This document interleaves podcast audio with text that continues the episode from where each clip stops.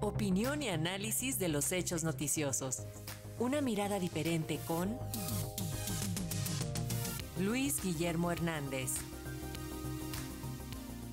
Así es, esta mañana Luis Guillermo Hernández, periodista y analista político, nos habla acerca del panorama económico de inicio de año, la promesa de que no habrá cuesta de enero, el aumento de las pensiones a adultos mayores y la perspectiva de la economía de bienestar. Muy buenos días, Luis Guillermo, adelante, te escuchamos. Muy buenos días, Alexia, muy buenos días también a la audiencia de Radio Educación. Pues la decisión del presidente López Obrador de colocar en el centro de su política social, el programa de pensiones para los adultos mayores, será quizá el sello indeleble, la marca histórica distintiva de su gestión. Este programa, que a partir de este lunes otorga 4.800 pesos bimestrales a todas las personas adultas mayores de 65 años, que suman cerca de 11 millones de personas de todos los rincones del país, se ha convertido no solo en el eje político y social de su gobierno, sino también en uno de los instrumentos políticos más elogiados y generadores de comentarios positivos para el gobierno del tabasqueño dentro y fuera de México.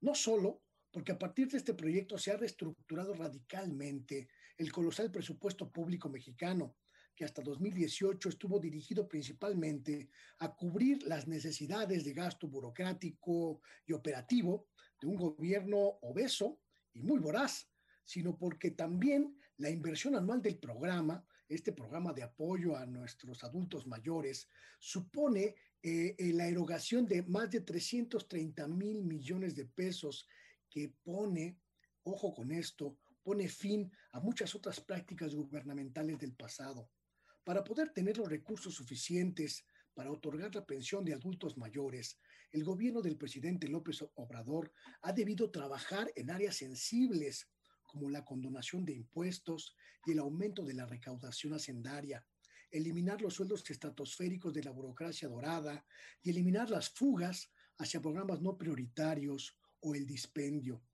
El solo impacto presupuestal de este programa ya supone un ejercicio de austeridad y de eficiencia del gasto público que en este 2023 va a ser mucho más evidente, no solo porque no habrá una cuesta de enero, como ha prometido el presidente López Obrador, sino porque prácticamente toda la política pública está eh, eh, eh, enfocada alrededor de este proyecto.